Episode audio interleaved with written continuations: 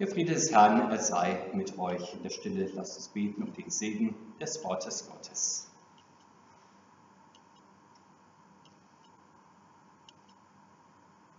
Herr, rede du und hilf uns hören durch die Kraft deines Heiligen Geistes. Amen.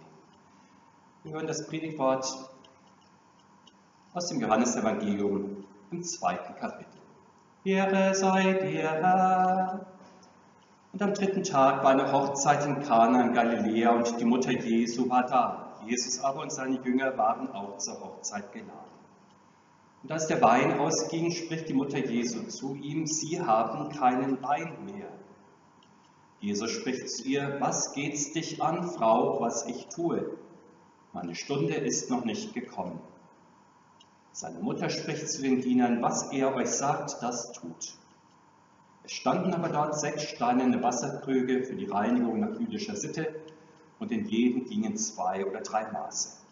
Jesus spricht zu ihnen, füllt die Wasserkrüge mit Wasser und sie füllten sie bis oben an. Und er spricht zu ihnen, schöpft nun und bringt's dem Speisemeister.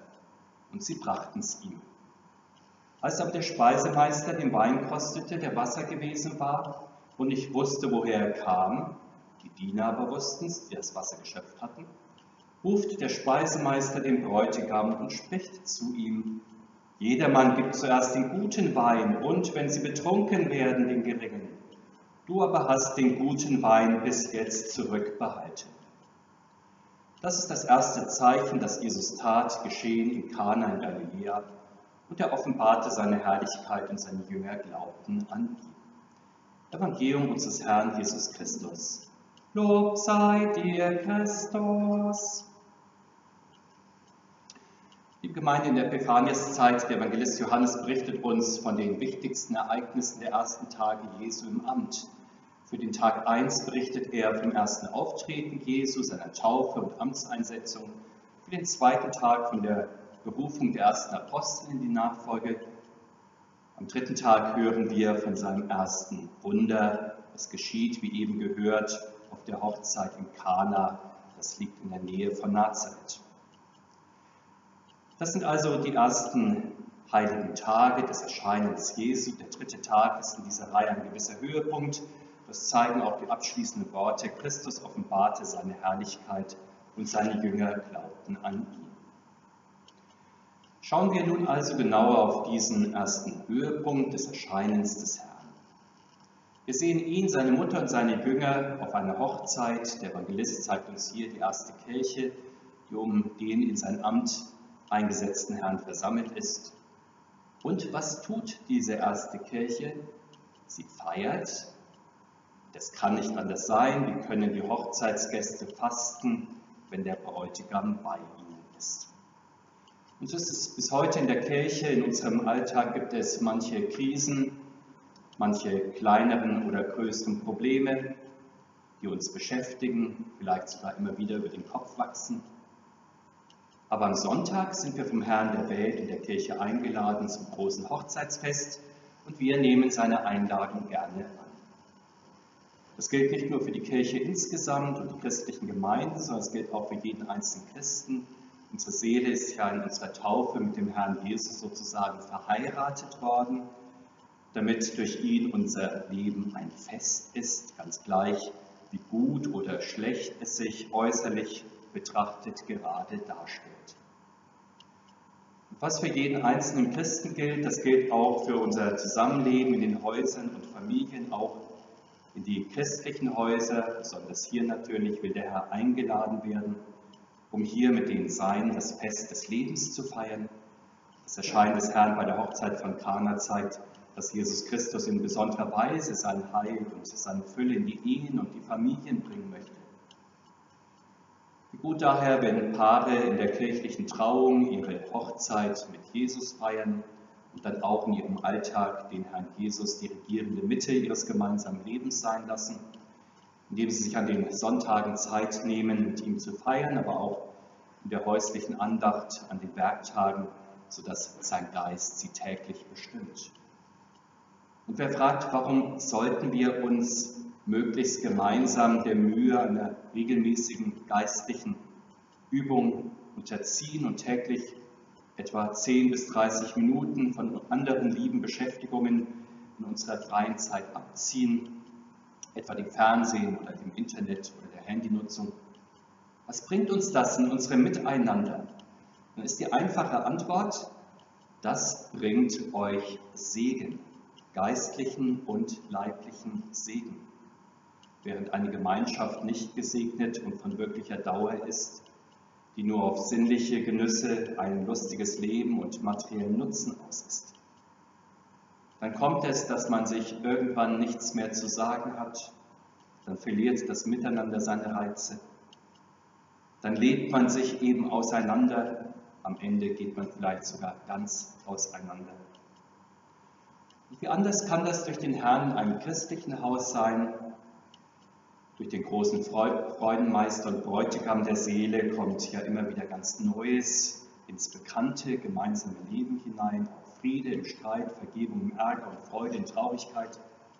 Und auf diese Weise macht er für Paare jeden Tag zum Hochzeitstag und hilft, dass ein erfülltes Jahr dem anderen folgt, gemeinsam Hochzeitsjubiläum gefeiert werden kann. Wie gut, wenn er die regierende Mitte an diesen frohen Anlässen dann nicht vergessen wird. Schauen wir wieder auf die Hochzeit in Kana. Beinahe wäre das Fest ins Wasser gefallen, denn auf einmal ging der Wein aus. Maria sieht es und weist Jesus darauf hin, sie haben keinen Wein mehr.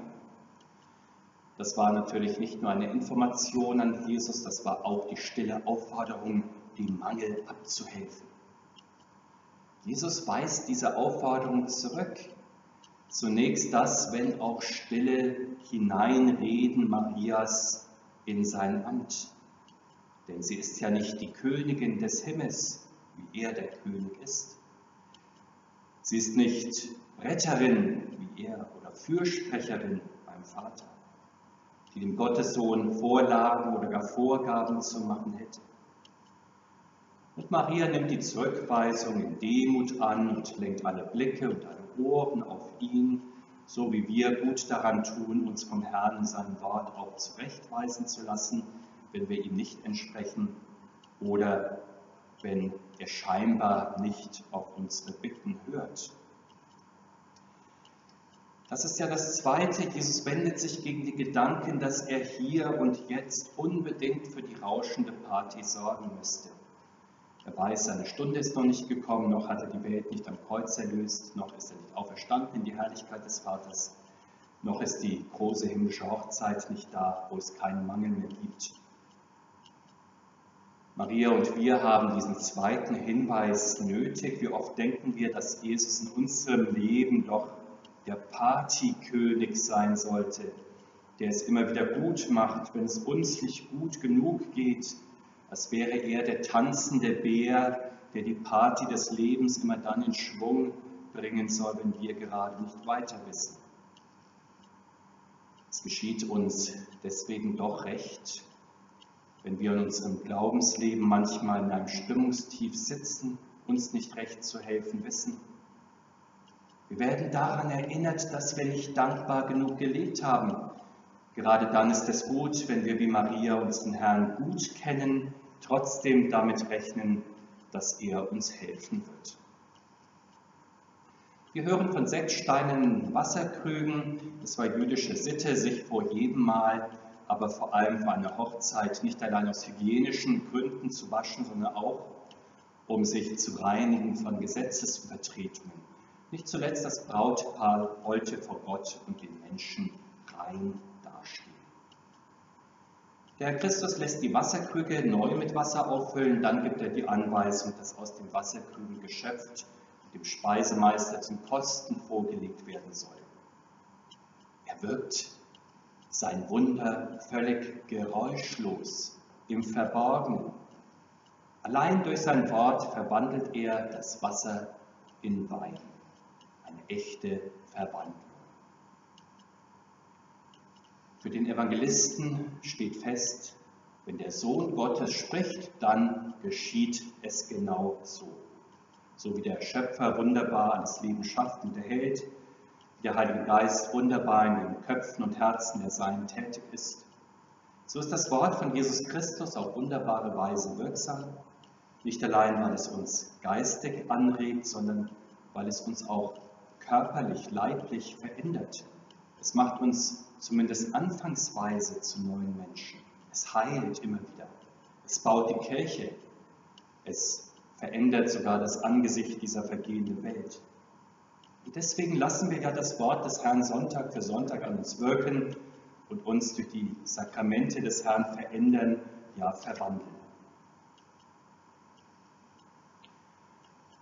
Die Wunder des Herrn führen allerdings nicht immer zu Glauben und Dankbarkeit, sondern auch zu Verwunderung, zu Rätseln und Fragen. Wie kann das sein? Aber fragen wir vor allem einmal zurück, warum sollte Gott nicht Wasser in Wein verwandeln können, wo er doch in allen Weinstöcken das aufgesaugte Wasser in den Saft der Weinrebe umformt? Warum sollte er die Menschen, die er geschaffen und in der Taufe mit sich verbunden hat, nicht mit hochzeitlicher Freude erfüllen? Warum sollte ihre Tränen nicht in Lachen verwandeln, ihre Sünden in die Reinheit derer, denen umsonst vergeben worden ist, ihren Alltag immer wieder in ein Fest? Mit Bedacht wird uns beim ersten Wunder Jesu von der Menge Wasser berichtet, die Jesus in Wein verwandelt. Damit wird nicht eigentlich gesagt, dass die Hochzeit so ungeheuer groß war und der Weinbedarf entsprechend, oder dass der Herr dafür sorgen wollte, dass einmal Wein hemmungslos über den Durst getrunken werden konnte. Jesus macht die Weinfülle dem Brautpaar zum Gastgeschenk, bestimmt nicht nur zum Verbrauch auf diesem Fest, an diesem einen Tag oder an diesen Tagen, sondern auch zu späterem Gebrauch oder zum Verkauf, um dann auch für den weiteren Lebensunterhalt etwas zu haben. In dieser Weise fließen auch die Wunder, die der Herr uns in der Kirche schenkt, als sein Segen in unseren Alltag über, zumindest dann, wenn wir sie auch mit Bitten und mit Danken vom Herrn empfangen und sie dann auch in Maßen gebrauchen, ohne dass dadurch unser Lebenswandel geistlos oder unordentlich wird. Dieses Maß gilt es natürlich immer wieder zu finden und dann auch zu halten, denn das Fest des Lebens, das der Herr uns hier feiern lässt. Das ist auch vorläufig. Die Hochzeit, die wir hier mit ihm immer wieder feiern dürfen, ist ja nur ein Vorgeschmack auf das himmlische Hochzeitsfest. Und dort werden dann alle Mangel und alle Begrenzungen endgültig enden. Deswegen freuen wir uns so sehr darauf. Damals wie heute werden die Wunder des Herrn auch außerhalb der Kirche bemerkt der Speisemeister auf der Hochzeit weiß nicht, woher der neue Wein gekommen ist. Er denkt, dass der Bräutigam ihn bis zu diesem Zeitpunkt unter Verschluss gehalten hätte. Wahrlich überraschend für ihn ist die besondere Qualität dieses Weines.